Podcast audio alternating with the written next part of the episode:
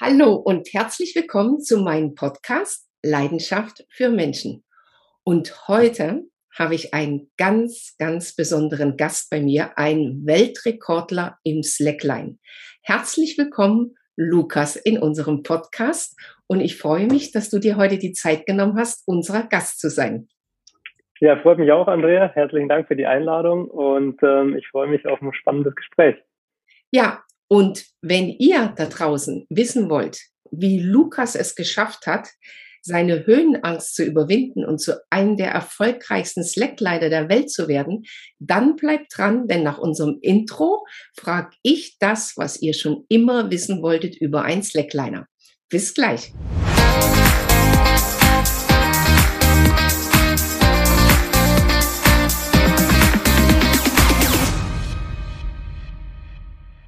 Lukas, du hast 2006 mit Slackline angefangen und äh, wenn ich mich richtig erinnere, hast du eigentlich Höhenangst gehabt. Und wie kommt man dann zum Slackline?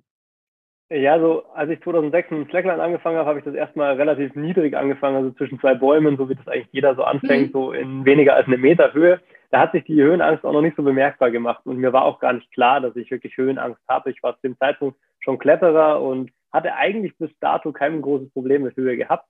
Aber als ich dann meine erste Slackline mal höher gespannt habe, also wir reden jetzt nur über eigentlich fünf, sechs Meter zwischen zwei Bäumen mit Absicherung und so auch, ähm, da habe ich wirklich einfach festgestellt, dass ich äh, genauso wie viele andere Menschen auch ähm, echt massive Höhenangst habe und ähm, keine, keine Chance hatte, sozusagen auf dieser hohen Slackline äh, irgendwie einen Schritt zu machen, was am Boden aber überhaupt kein Problem für mich war.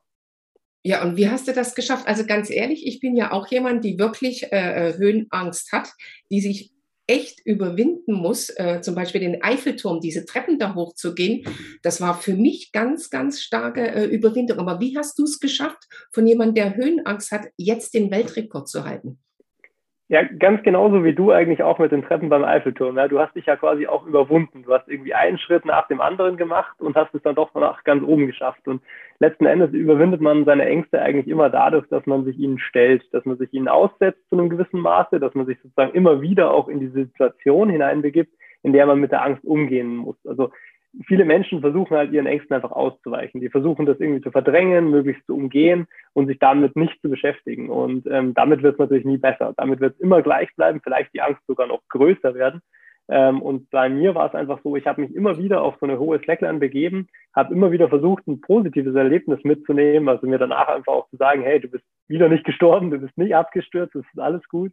Und so einfach dann Schritt für Schritt sozusagen mich rangetastet bis zu dem Moment, wo ich aufstehen konnte auf so einer Slackline, wo ich dann irgendwie langsam auch damit umgehen konnte und diese Höhenangst dann wirklich auch über Monate, über fast Jahre hinweg, möchte ich sagen, dann immer weiter unter Kontrolle gebracht habe.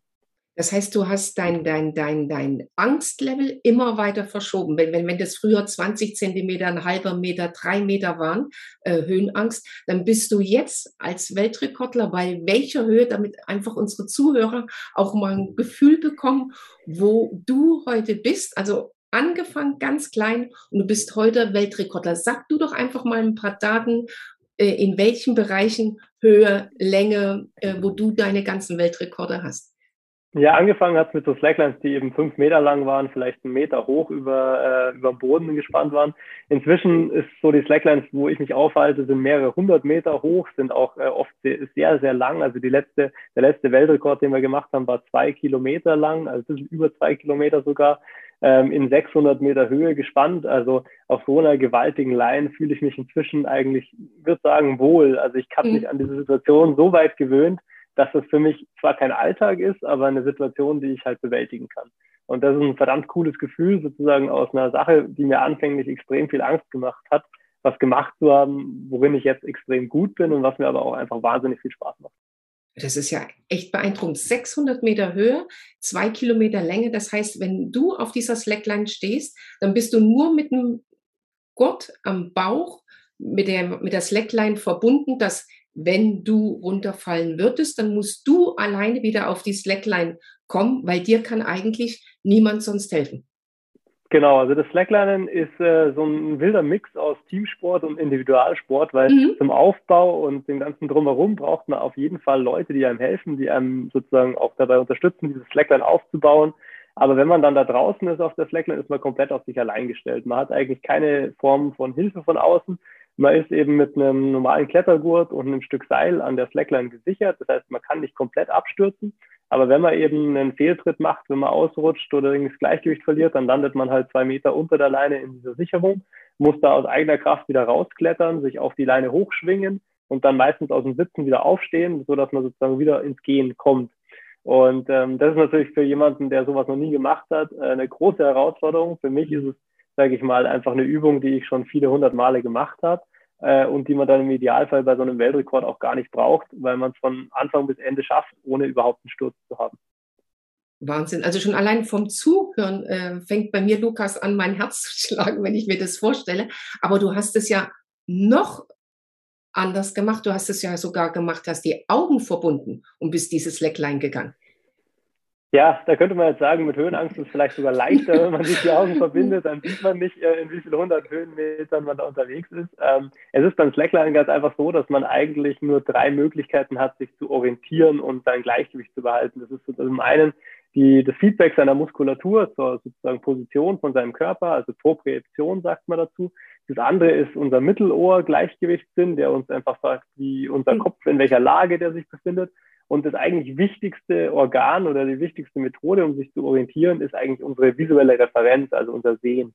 Und wenn man das jetzt sozusagen wegnimmt, wenn man sich selber eine Augenbinde aufsetzt und sich wirklich dann nur noch auf sein Gespür, sein Gefühl verlassen kann, dann wird das Slackline halt nochmal eine Spur schwerer.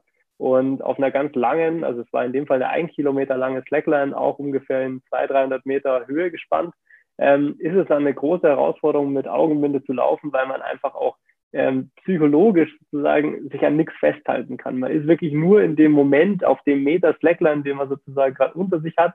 Und sonst hat man gar keine Ablenkung und gar kein, ja, gar kein Feedback von außen. Deswegen ist es eigentlich ja, sehr meditativ, würde ich sagen, aber schon auch irgendwo ein bisschen furchteinflößend, weil man so lange in der Dunkelheit unterwegs ist. Hm. Also äh, stelle ich mir äh, wirklich äh, äh, beeindruckend vor. Wenn du das machst, Jonas, äh, Lukas, an was denkst du da in dem Moment? Bist du so fokussiert, dass du an gar nichts denkst, dass du nur jeden Schritt, also jedes Mal, wenn du den Fuß wieder aufsetzt, ertastest du die Slackline und machst das? Oder hast du irgendwas im Kopf, hast du eine Zeit, dass du weißt, sagst, okay, ich muss das jetzt in einer Stunde geschafft haben? Denkst du an deine Freundin? Denkst du an deine Eltern? An was denkst du da?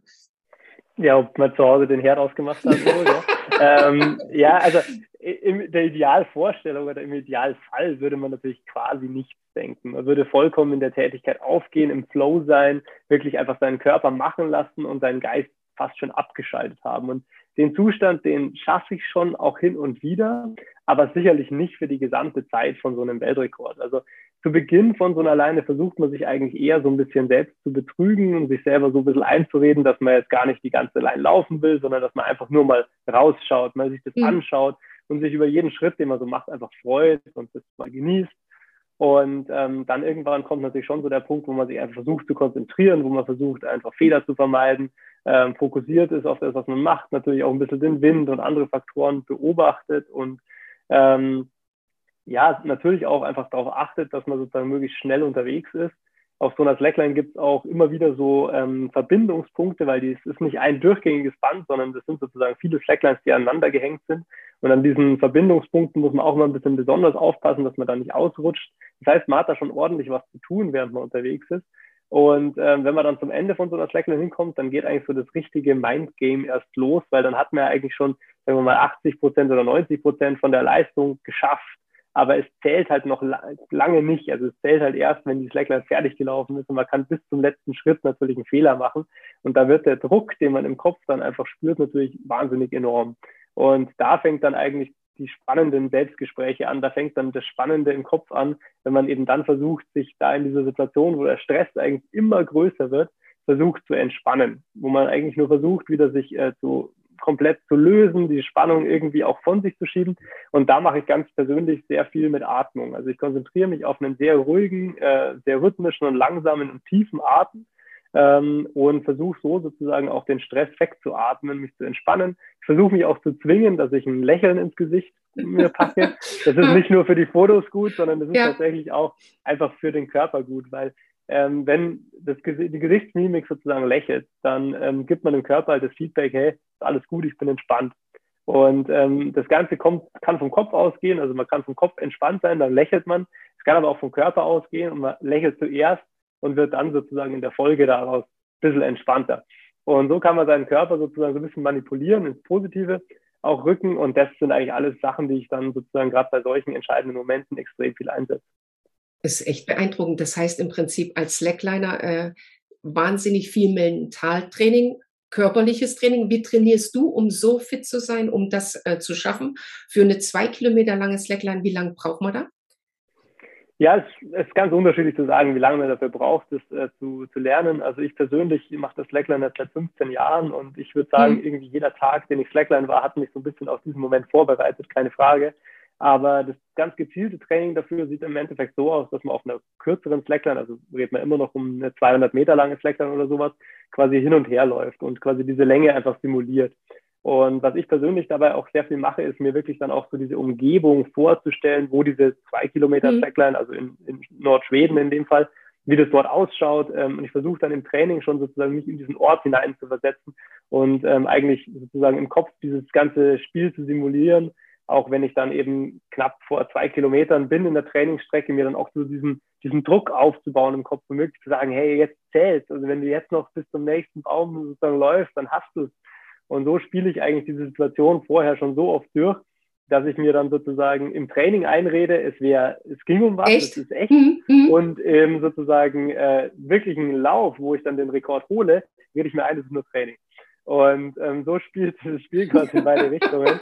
Und am Schluss steht man am Ende und ähm, denkt so, jetzt habe ich mich ganz gut selbst belogen, aber jetzt checke ich natürlich irgendwann auch. Also wendest du so kleine psychologische Tricks an, um äh, einfach auch dich selber äh, ähm, zu beruhigen, äh, dich zu trainieren und auch äh, äh für den Moment fit zu sein. Aber nochmal die Frage, wenn du zwei Kilometer auf das Slackline gehst, wie lang dauert das? Wenn ich joggen gehe, sind ein Kilometer fünf Minuten. Aber du auf das Slackline, wie, wie, wie, wie lang dauert das? Wie, wie, wie muss man sich das vorstellen? Wie viele Minuten höchste Anspannung ist das? Ja, also bei der 2 Kilometer Leine waren es für mich persönlich 70 Minuten, also ein bisschen mhm. über eine Stunde.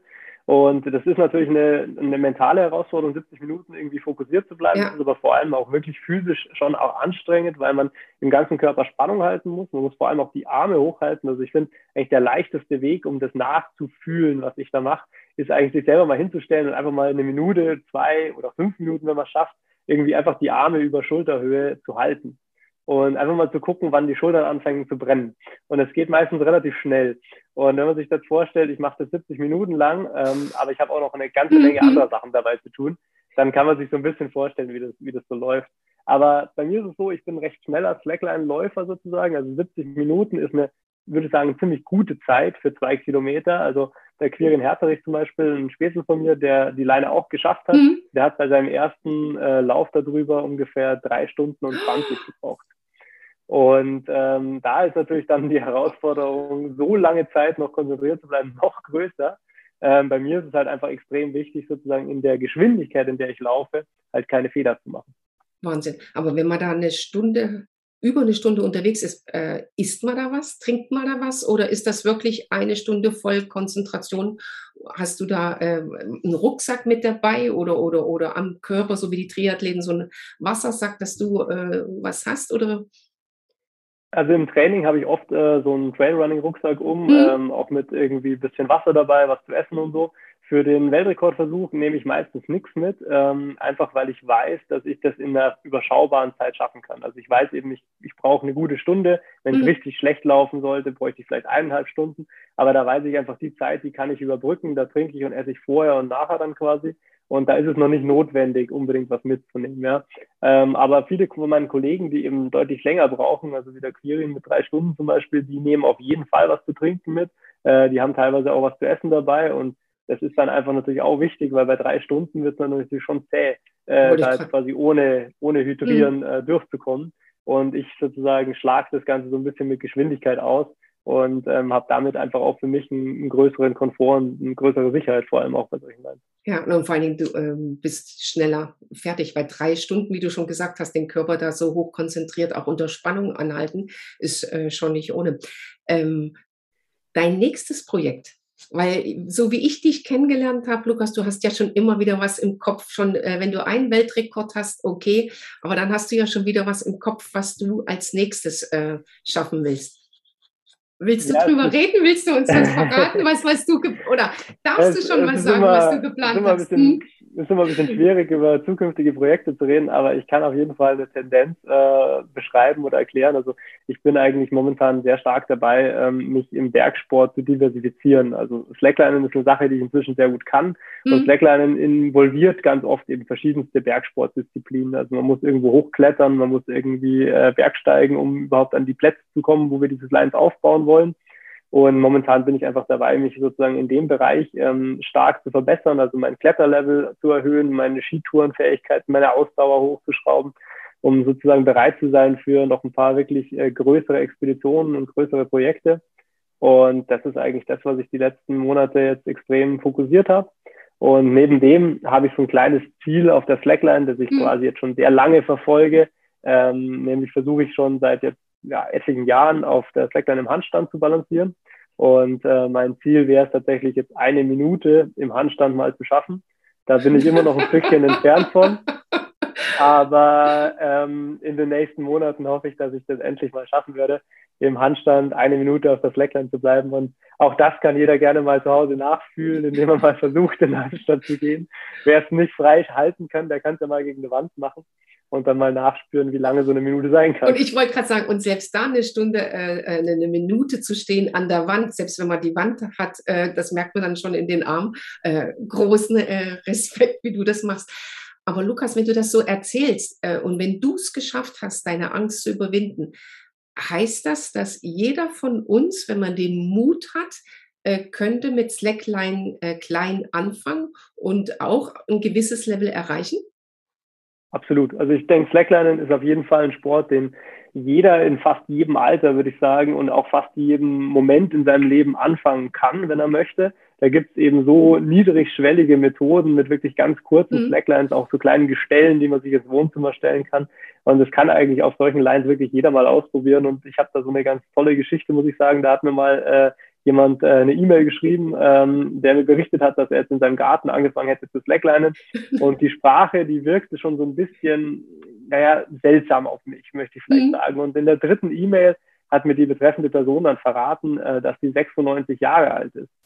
Und äh, da hat mich ehrlich gesagt ziemlich vom Stuhl kauen, weil äh, E-Mails, dass Leute mit dem Slackline anfangen, die kriege ich schon recht täglich, aber dass jemand mit 96 quasi diese Motivation und auch den Willen aufbringt, in, für sich eine komplett neue Sportart auszuwählen und dann eben Slacklinen im Garten sozusagen da anzufangen, fand ich extrem beeindruckend und für mich auch extrem motivierend, weil es zeigt auf jeden Fall, man kann den Sport bis ins hohe Alter ausüben und ich glaube, es gibt keine Ausrede, nicht damit anzufangen.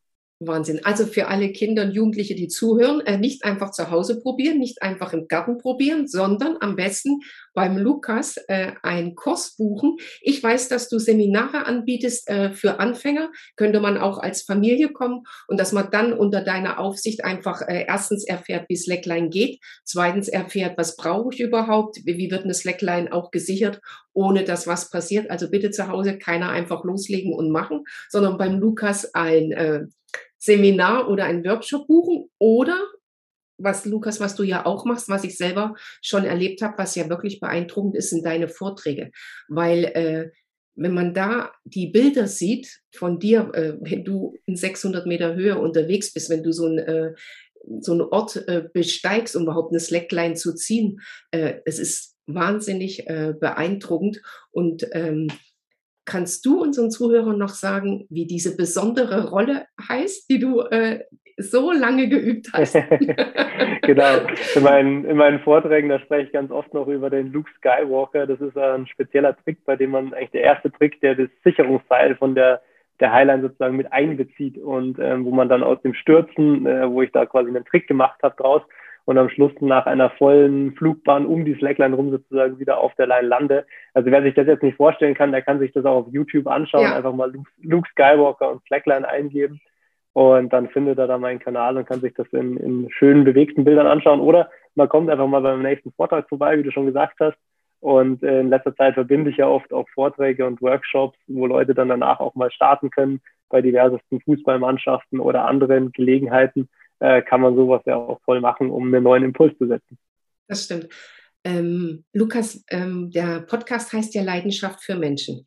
Ähm, wenn ich immer mit jemandem rede, wenn ich jemanden zu Gast habe, ist immer so eine Frage, was möchtest du unseren Zuhörern äh, mitgeben, was sie machen können, was sie ändern können, wo sie an sich selber arbeiten können, um ein Stückchen weiterzukommen in ihrem Leben? Ja, wie du sagst, also ich glaube, Leidenschaft ist äh, ganz, ganz zentrales und wichtiges Wort. Und ich finde eigentlich, ich kann, ich stelle immer fest, dass ich mit jeder Person sofort eine Verbindung habe, wenn diese Person irgendwie mhm. eine Leidenschaft hat. Also irgendwas hat, wofür sie brennt, irgendein Kernthema hat, eine Idee oder irgendein Ziel, wo sie halt einfach voll dafür steht und dafür brennt. Und ich glaube, das Wichtigste ist im Leben genau sowas zu finden und so ein Thema zu finden, so eine Sache zu finden, die einen eben so anheizt, die einem so viel Energie gibt, dass man sie einfach gern verfolgt. Und wenn man das macht, dann wird man eigentlich über kurz oder lang immer Erfolg haben damit, weil man einfach so viel Energie reinsteckt und so viel auch Power mitbringt, die man hat durch seine Motivation. Und ich glaube, das Wichtigste ist eben genau sowas zu finden und sich zu überlegen, was das sein könnte oder einfach mal in sich hineinzuspüren, was es eigentlich ist, was man wirklich gerne macht und das dann halt auch wirklich zu machen und nicht hinauszuschieben und nicht zu sagen, das kann man nicht machen, das geht nicht, ähm, sondern es einfach mal zu probieren. Weil wenn das der junge Mann mit 97 kann, dann kann das jeder, der hier draußen zuhört, kann noch anfangen, weil so viele 97-Jährige werden uns nicht zuhören. Also die Ausrede Alter zählt für gar keinen. Angst ist ein Thema, was gerade viele haben, aber du hast es heute eindringlich äh, beschrieben, wie du äh, an dir gearbeitet hast, um deine Angst äh, zu überwinden. Und wenn dir da draußen noch was fehlt, um deine Angst zu überwinden. Oder wenn du wissen willst, wie der Lukas das gemacht hat oder du das mal sehen willst, dann schau einfach auf meine Internetseite www.andreakummer.com, schau bei uns auf den YouTube-Kanal, schau äh, generell nach dem Lukas im Internet. Du wirst wunderbare Bilder finden, du wirst wunderbare Videos finden. Und natürlich findest du auch eine Möglichkeit, einen Workshop zu machen beim Lukas oder ihn live beim nächsten Vortrag zu erleben. Lukas, ich könnte noch stundenlang länger mit dir reden, aber wir machen lieber noch ein zweites Date, weil auf meine Frage, dein ganz großes äh, Projekt hast du mir noch nicht verraten. Ich komme noch mal auf dich zu, ich frage noch mal nach und äh, bedanke mich recht herzlich, dass du dir die Zeit genommen hast. Freue mich auf unseren nächsten Talk. Wünsche dir viel Spaß, gutes Wetter, gutes Gelingen. Und was sagt man bei den Slacklinern? Ach, bergheil oder einfach eine gute Zeit haben. Das ist das Allerwichtigste, dass man einfach Spaß hat. Und ich hatte auf jeden Fall viel Spaß heute bei dem Gespräch. Deswegen gerne Dankeschön. mal wieder. Danke, bis bald. Tschüss. Danke. Tschüss, Andrea.